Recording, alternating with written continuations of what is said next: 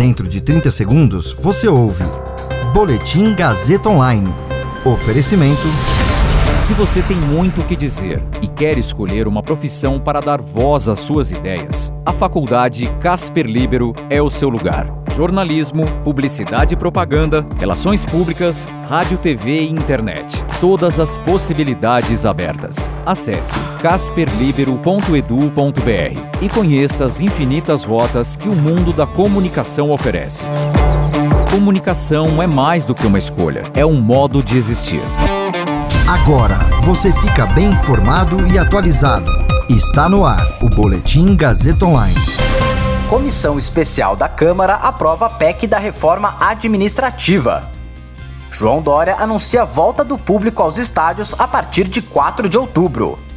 Você ouve mais um Boletim Gazeta Online agora. Comigo, Caio Melo. A comissão especial da Câmara dos Deputados, destinada a discutir a proposta de emenda à Constituição da reforma administrativa, aprovou ontem o parecer do relator Arthur Maia, do DEM da Bahia. A reforma administrativa foi enviada pelo governo ao Congresso em setembro de 2020. A proposta tem como objetivo alterar as regras para os futuros servidores dos poderes executivo, legislativo e judiciário da União, estados e municípios.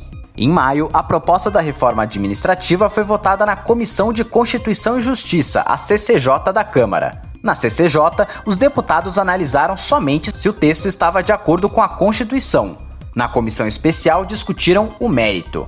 Agora, a proposta irá ao plenário da Casa, onde precisa ser aprovada por pelo menos 308 votos em dois turnos. Ainda não há data marcada. Sem incluir a cúpula do Judiciário e do Ministério Público na reforma, apenas os servidores, os textos reduzem benefícios na administração pública, como a progressão automática por tempo de serviço e férias superiores a 30 dias. O estado de São Paulo voltará a ter público nos estádios para partidas de futebol em 4 de outubro. A partir dessa data, a ocupação permitida será de 30%. De acordo com o governador João Dória, o retorno será gradual. Em 15 de outubro será permitida 50% da capacidade dos estádios e em 1 de novembro, 100%. Mesmo com a liberação, as normas sanitárias e de prevenção contra a Covid deverão ser cumpridas. A entrada estará liberada para quem tiver o esquema vacinal completo, ou seja, ter tomado a segunda dose ou a dose única de imunizantes.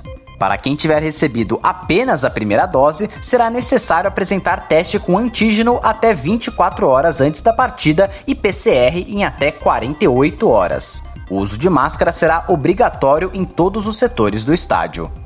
Esse boletim contou com suporte técnico de Agnoel Santiago, supervisão técnica de Roberto Vilela, coordenação Renato Tavares, direção da Faculdade Casper Libero e Gazeta Online, Wellington Andrade. Você ouviu Boletim Gazeta Online. Para saber mais, acesse radiogazetaonline.com.br.